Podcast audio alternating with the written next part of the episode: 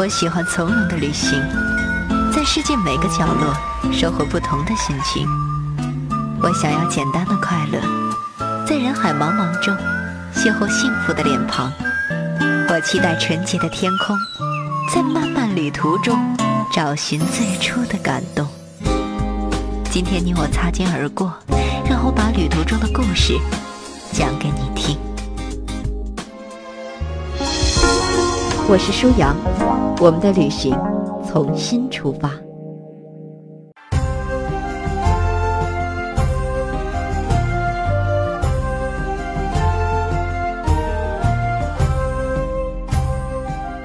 欢迎收听边走边看，舒阳为您讲述作者姜萌笔下的旅行大发现。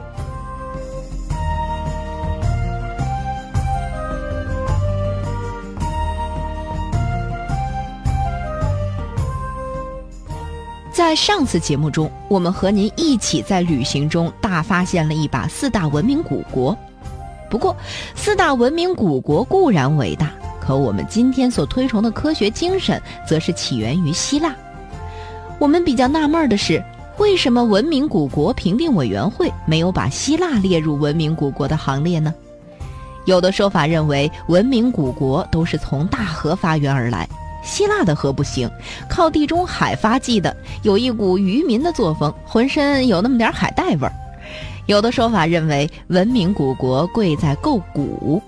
之前我们讲述的四个入选国，基本上都有三四千年的可靠历史，而古希腊最早于公元前三千年诞生的米诺斯文明没什么作为，直到公元前八百年才出现了比较给力的文明。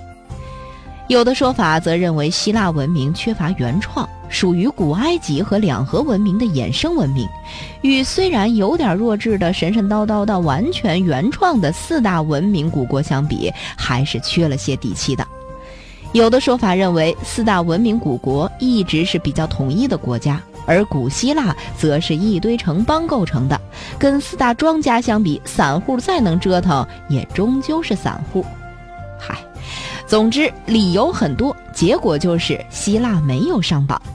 不过，更有可能的理由是，文明古国评定委员会就是不想选希腊，就是不选你，爱咋咋地，没有理由就是最大的理由。难道连选个文明古国这种感动地球的鸡肋评选也要搞这些吗？不过，希腊人对这种口水评选可没怎么介意。在科学上，他可是众星闪耀，一骑绝尘，把世界其他地区的自大狂狠狠地甩在了后面，成了欧洲文明的肇始。少有什么民族能够对世界文明产生如此大的影响。希腊人不好大兴土木，没有金字塔、空中花园、万里长城这些劳民伤财却被金人不断吹嘘的工程，他们留下的是让人深深惭愧的精神文明。在地球这个班集体里，希腊人是天生的三好学生，不当学习委员绝对可惜。作者甚至都想呐喊一下：希腊文明与全世界的影响，天地可见，与日月同辉。希腊文明源起于古典时期，在公元前四世纪至公元一世纪时期的希腊化时期达到了高峰。所谓希腊化时期，是指著名的马其顿国王亚历山大大帝跑马圈地，建立了横跨欧亚非的亚历山大帝国，将希腊文化向外传播。那些被希腊文化传播了的地区就被希腊化了，因此这一时期也称为泛希腊时期。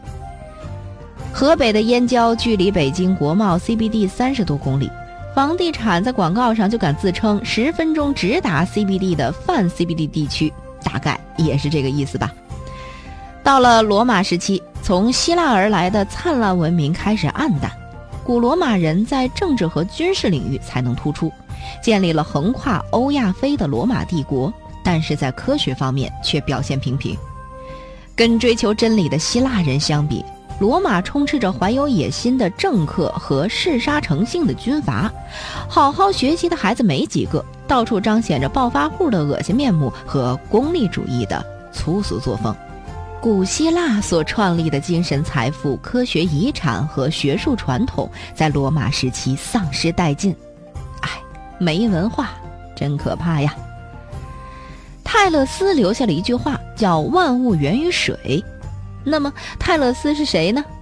不管是研究哲学史的，还是科学史的，要是不知道泰勒斯，那就不要混了。泰勒斯可是第一个自然哲学家，之所以叫这么个怪名字，是因为很久很久以前，我们现在所说的科学这个词还不存在，科学的整个系统也没建立起来，基本还是属于卑躬屈膝给哲学当女仆的状态。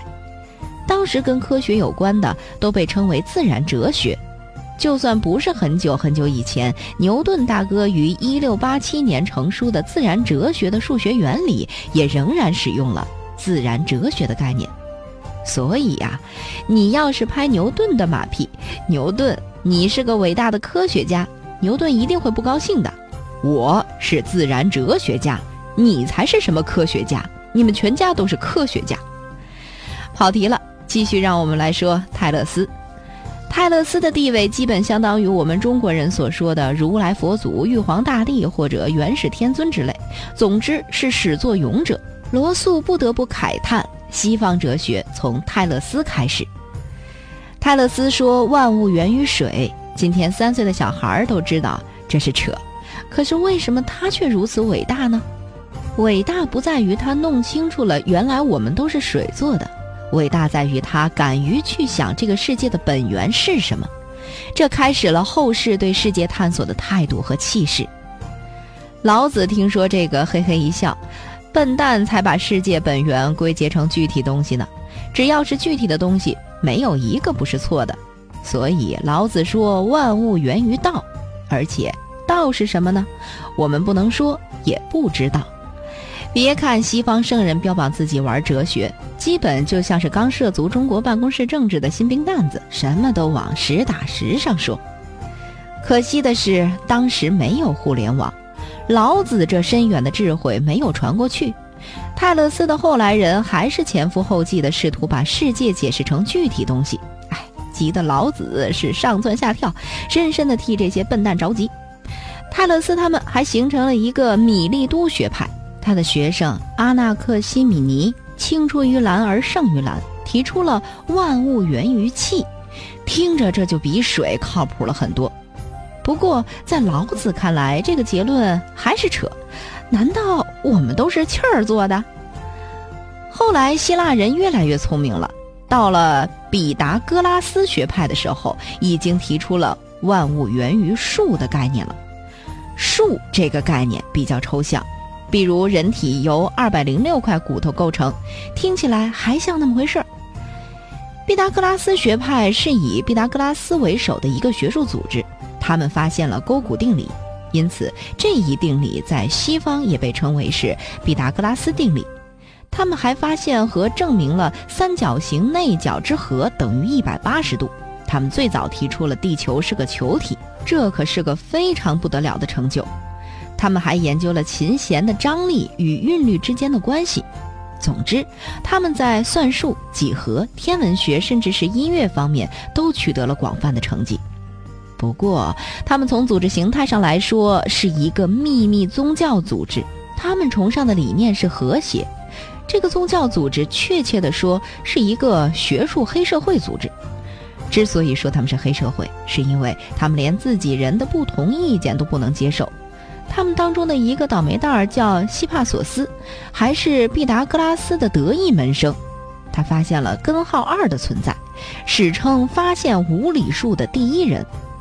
这事儿要是放在现在，怎么也得颁发个诺贝尔奖之类的。可是，在当时，无理数是被看作是不和谐的，直接触犯了一切数量都可以用有理数表示这一学派天条。整个学派下了封口令，任何人不得泄露根号二的秘密。希帕索斯的命运也十分悲惨，直接被这一学术黑社会的打手扔进了大海喂了鱼。这一惨案史称第一次数学危机。想想希帕索斯，我们都觉得瘆得慌。初中生要是不认识根号二，就考不上重点高中。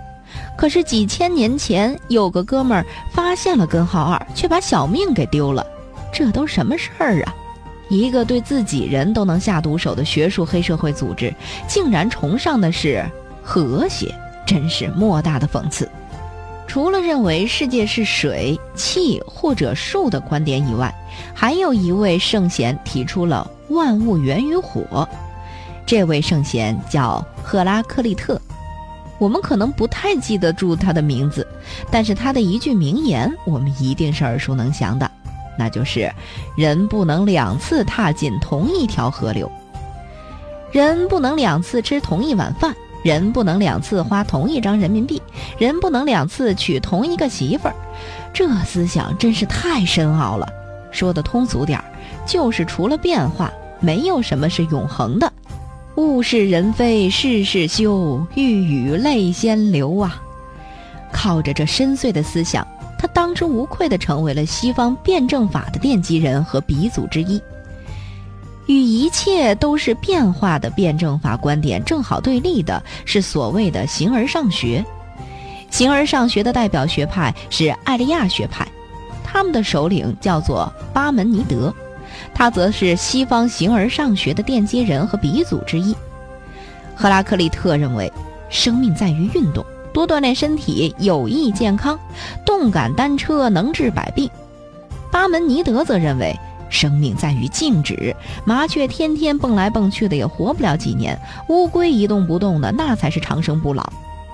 在这场辩论中，艾利亚学派还有一个第二辩手，叫做芝诺，他可是巴门尼德的学生，他更是把形而上学的思想发挥到了极致，提出了关于运动的四个悖论。四个悖论都是诡辩，唯一一个正常人能够迷迷糊糊的有点感觉的就是飞矢不动。芝诺认为。飞行中的箭在任何一个时刻都是静止的，它的运动不过是一连串的静止组成的假象。既然任意时刻的飞矢都是不动的，那飞矢自然也是不动的。呵呵，想不通的听众慢慢想，反正我们都没想通。对于世界本源的探索，又是水又是火的，后来连希腊人自己也觉得说不过去了。于是，有个叫做恩培多克勒的哲学家提出了万物由四种元素——水、火、土、气组成。这个说法实在是太投机取巧了，这不就是把别人的科研成果揉吧揉吧做成了一个专题性的文献综述吗？当然，他为了证明自己的理论也具有创新性，创造性的提出了这四种因素的组合和分离是靠爱和恨两种力量实现的。元素通过爱结合成万物，通过恨将万物分解成元素，从而使事物消失。这个说法也太感性了。不过想想也是，我们因为爱而结婚生出孩子，因为恨一巴掌拍死蚊子，它分解了。能这么想问题的哲学家，估计这心理健康水平都堪忧。传说他最后是跳进了艾特拿的火山口而死的，因为他要证明自己是神。是的，他的确是这么认为自己的。对世界本源的探索，这么猜来猜去也不是个事儿啊。不管哪种提法，都有莫名其妙、不能让人信服之处。于是，刘基伯和德谟克里特两位大师创立了原子论。他们认为世界万物是由原子构成的，所谓虚空为原子提供了位移运动的场所。原子论的伟大之处在于，西方人终于跟老子发生了心电感应，明白了需要用抽象的概念代替具体的东西来描述和解释世界。不过，当时的原子论还只停留在哲学思辨层面，直到二十世纪，原子物理的发展才揭开了世界本源之谜，人们不得不对几千年前的希腊天才们刮目相看呐！各位圣贤，您们辛苦了。左岸的一座白色环形阶梯，狼人正在用和弦练习忧郁着。嬉笑的少女听着吉他旋律，在许愿池边巴洛克式的叹息。少女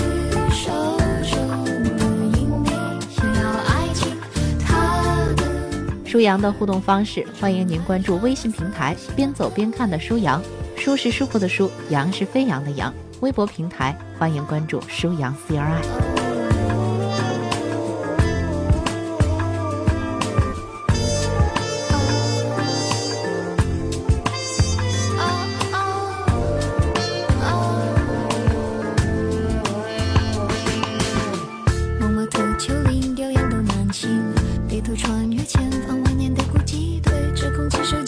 你说的下一句